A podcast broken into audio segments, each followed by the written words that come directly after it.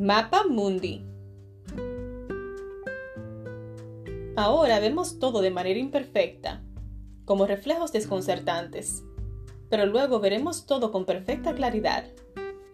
Todo lo que ahora conozco es parcial e incompleto, pero luego conoceré todo por completo, tal como Dios ya me conoce a mí por completo.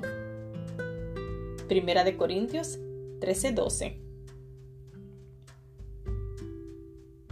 Todo comenzó cuando visité la India con un grupo de voluntarios para ayudar en una escuela y orfanato en Beso, en Osur. Estábamos planificando clases de geografía y fuimos a comprar planisferios a una librería. Ahí lo noté por primera vez. El planisferio se veía tan diferente. India estaba ubicada en el centro del mapa y Sudamérica se veía desproporcionada en comparación. Después de esa experiencia, cada vez que viajaba comencé a prestar atención para notar cómo el centro del mapa cambiaba dependiendo del país en el que estaba.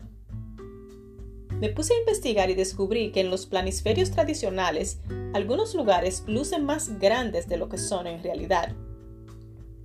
Groenlandia y África, por ejemplo, parecen ser del mismo tamaño, aunque África es mucho más grande. Esta distorsión se debe, en parte, al desafío de proyectar un planeta esférico en un mapa plano. Sin embargo, también se debe al uso de criterios eurocéntricos y colonistas. Como resultado, muchos tenemos una imagen del mundo que no es real. Recientemente, una amiga me mostró el mapa mundi de Gal Peters, que proyecta los países según su tamaño real. Fue sorprendente verlo por primera vez. Observándolo, me quedé pensando en cuántas veces creo que entiendo algo y en realidad solo tengo una imagen distorsionada. ¿Cuántas veces me pongo en el centro del mapa de la vida, ignorando la dimensión del plan de Dios, simplemente porque trasciende mi comprensión y cosmovisión? Mi vida no se trata solo acerca de mí, ni siquiera es fundamentalmente acerca de mí. Las cosas que me suceden, que no puedo entender, son parte de una historia mucho más grande. Pero si las miro a través de una visión ombligocentrista, se desproporcionan y mis problemas crecen distorsionados, como en Groenlandia. Cuando no podemos comprender la voluntad de Dios, cuando las cosas no salen como esperábamos, Recordemos las palabras de Elena de White en el Ministerio de Curación.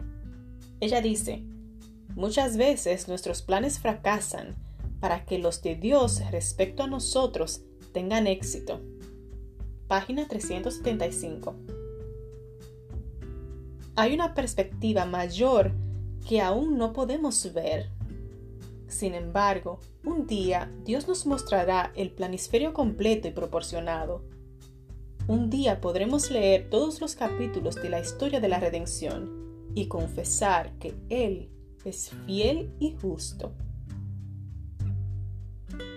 Señor, confieso que mi visión está limitada por mis experiencias.